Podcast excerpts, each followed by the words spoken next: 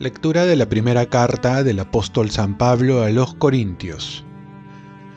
Hermanos, tengan en cuenta que entre ustedes no hay sabios según los criterios humanos, ni muchos poderosos, ni muchos nobles, todo lo contrario.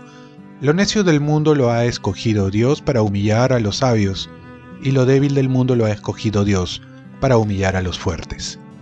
Es más, ha escogido la gente baja del mundo, lo despreciable, lo que es nada para reducir a la nada lo que es, para anular a los que son algo, de modo que nadie pueda gloriarse en presencia del Señor.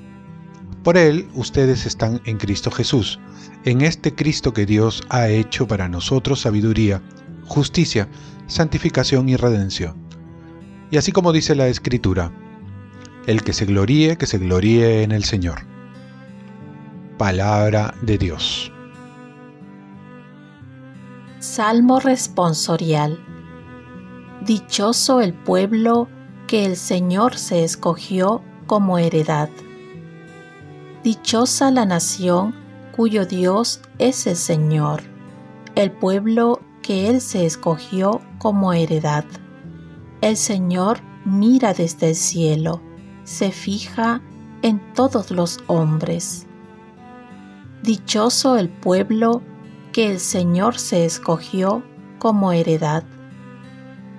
Los ojos del Señor están puestos en sus fieles, en los que esperan en su misericordia, para librar sus vidas de la muerte y reanimarlos en tiempo de hambre. Dichoso el pueblo que el Señor se escogió como heredad nosotros aguardamos al Señor. Él es nuestro auxilio y escudo. Con Él se alegra nuestro corazón. En su santo nombre confiamos. Dichoso el pueblo que el Señor se escogió como heredad. Lectura del Santo Evangelio según San Mateo. En aquel tiempo, Jesús dijo a sus discípulos esta parábola. Un hombre al irse de viaje llamó a sus siervos y los dejó al cargo de sus bienes. A uno le dejó cinco talentos, a otro dos, a otro uno, a cada cual según su capacidad. Luego se marchó. El que recibió cinco talentos fue enseguida a negociar con ellos y ganó otros cinco. El que recibió dos hizo lo mismo y ganó otros dos. En cambio, el que recibió uno hizo un hoyo en la tierra y escondió el dinero de su señor. Al cabo de mucho tiempo, volvió el señor de aquellos empleados y se puso a ajustar las cuentas con ellos. Se acercó el que había recibido cinco talentos y le presentó otros cinco diciendo, Señor, cinco talentos me dejaste, mira, he ganado otros cinco. Su señor le dijo, Muy bien, siervo bueno y fiel, como has sido fiel en lo poco, te daré un cargo importante. Entra al banquete de tu señor. Se acercó luego el que había recibido dos talentos y dijo, Señor, dos talentos me dejaste. Mira, he ganado otros dos. Su señor le dijo, Muy bien, siervo bueno y fiel. Como has sido fiel en lo poco, te daré un cargo importante. Entra al banquete de tu señor. Finalmente, se acercó el que había recibido un talento y dijo, Señor, sabía que eres exigente que cosechas donde no siembras y recoges donde no esparces. Tuve miedo y fui a esconder mi talento bajo tierra. Aquí tienes lo tuyo. El Señor le respondió, Eres un siervo negligente y holgazán, con que sabías que cosecho donde no siembro y recojo donde no esparzo. pues debías haber puesto mi dinero en el banco, para que al volver yo pudiera recoger lo mío con los intereses. Quítenle el talento y dénselo al que tiene diez, porque al que tiene se le dará y le sobrará, pero al que no tiene se le quitará hasta lo que tiene. Y a ese empleado inútil, échenlo fuera a las tinieblas. Allí será el llanto y el rechinar de dientes. Palabra del Señor.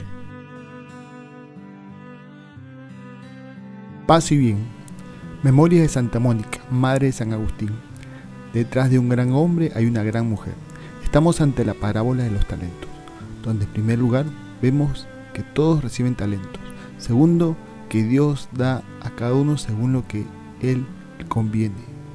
Tercero, deja la iniciativa al hombre para que pueda aprovechar los talentos que ha recibido. Y por último va a tomar cuenta de los talentos que se nos ha dado, porque son prestados y deben devolverse. De ahí corresponde el premio o el castigo. Esto nos lleva a pensar la generosidad de Dios, que es el que da sin que tengamos que hacer méritos. A ello entonces corresponde tener una actitud agradecida y humilde ante lo que se nos regala. Aquí no cabe entonces las exigencias o pedir más, sino reconocer lo que se nos ha dado y gastar nuestras energías en saber producir los talentos recibidos. El reparto es desigual, nos hace ver que cada uno es diferente tanto también en su capacidad de recibir como en gestionar los dones que recibe. Pero al que se le da más, más se le pedirá.